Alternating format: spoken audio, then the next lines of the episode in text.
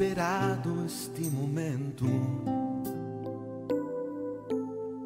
Tenho esperado que viesses a mim. Tenho esperado que me fales. Tenho esperado que estivesses assim. Eu sei bem o que tens vivido. Sei também que tens chorado. Eu sei bem que tens sofrido. Pois permaneço a teu lado. Mensagem do Padre Calmar o Senhor Luiz Antônio. Querido povo de Deus, irmãos e irmãs na fé, com esperança renovada, fraternidade e diálogo, a todos um abençoado dia com a graça de Deus. Dia 4 de fevereiro, quinta semana do tempo comum. A liturgia de hoje coloca-nos face as questões que desde sempre inquietaram os seres humanos. Qual é o sentido do sofrimento e da dor que acompanham a caminhada do ser humano pela terra? Qual a posição de Deus face aos dramas que marcam a nossa existência? A palavra de Deus que hoje ouviremos não tem respostas absolutas para estas questões, mas deixa-nos uma certeza fundamental. O projeto que Deus tem para nós não é um projeto de morte, mas é um projeto de felicidade e de vida sem fim. A primeira leitura de hoje é tirada do livro de Jó, capítulo 7, versículos de 1 a 4 e de 6 a 7.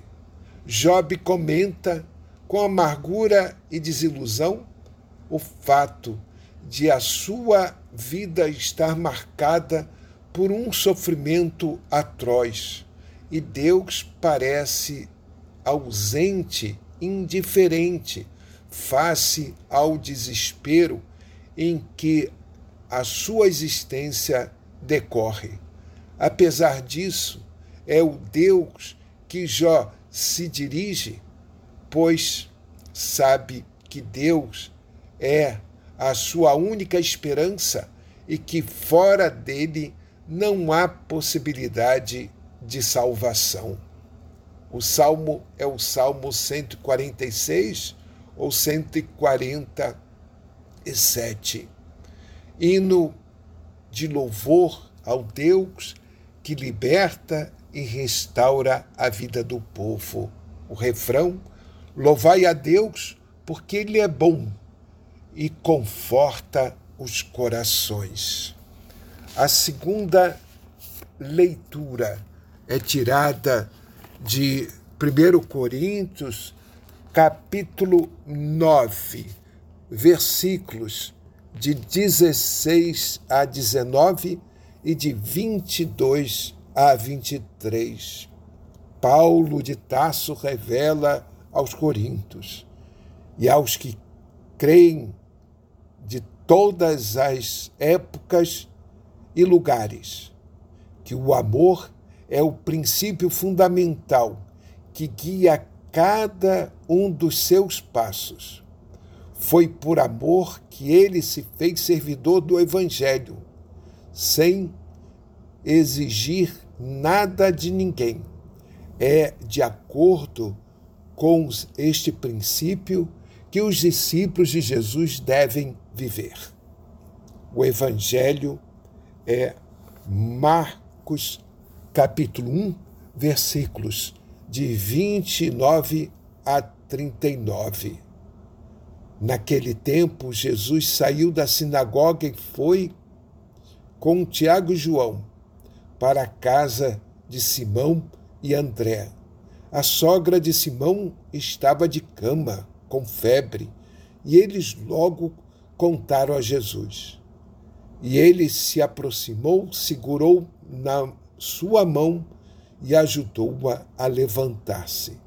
Então a febre desapareceu e ela começou a servi-los. À tarde, depois do pôr do sol, levaram a Jesus todos os doentes e os possuídos pelo demônio. A cidade inteira se reuniu em frente da casa. Jesus curou muitas pessoas de diversas doenças e expulsou muitos demônios. E não deixava que os demônios falassem, pois sabiam quem ele era. De madrugada, quando ainda estava escuro, Jesus se levantou e foi rezar num lugar deserto. Simão e seus companheiros foram à procura de Jesus. Quando encontraram, disseram: Todos estão te procurando. Jesus respondeu: Vamos a outros lugares, às aldeias da redondeza. Devo pregar também ali, pois foi para isso que eu vim. E andavam por toda a Galileia pregando em suas sinagogas e expulsando os demônios. Palavra da salvação. No Evangelho manifesta-se a eterna preocupação de Deus com a felicidade dos seus filhos. Na ação libertadora de Jesus em favor dos seres humanos, começa a manifestar-se nesse mundo novo, sem sofrimento, sem opressão, sem exclusão, que Deus sonhou para os seus filhos e filhas. O texto sugere ainda que a ação de Jesus tem de ser continuada pelos discípulos para todos os povos, para todas as aldeias, todas as raças. Rezemos.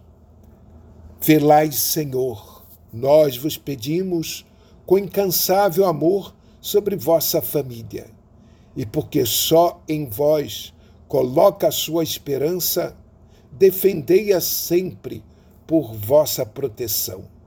Por nosso Senhor Jesus Cristo, vosso Filho, que é Deus e convosco vive e reina na unidade do Espírito Santo, por todos os séculos dos séculos. Amém.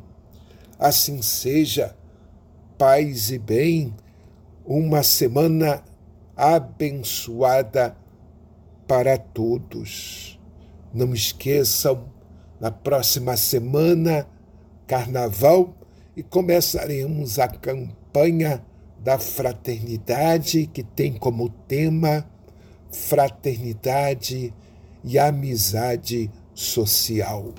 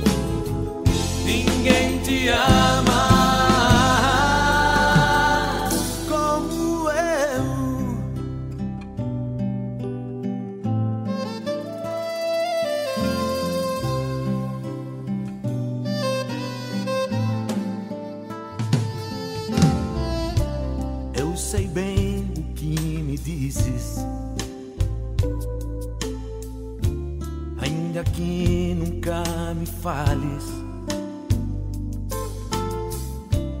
eu sei bem o que tem sentido. Ainda que nunca me reveles. Tenho andado ao teu lado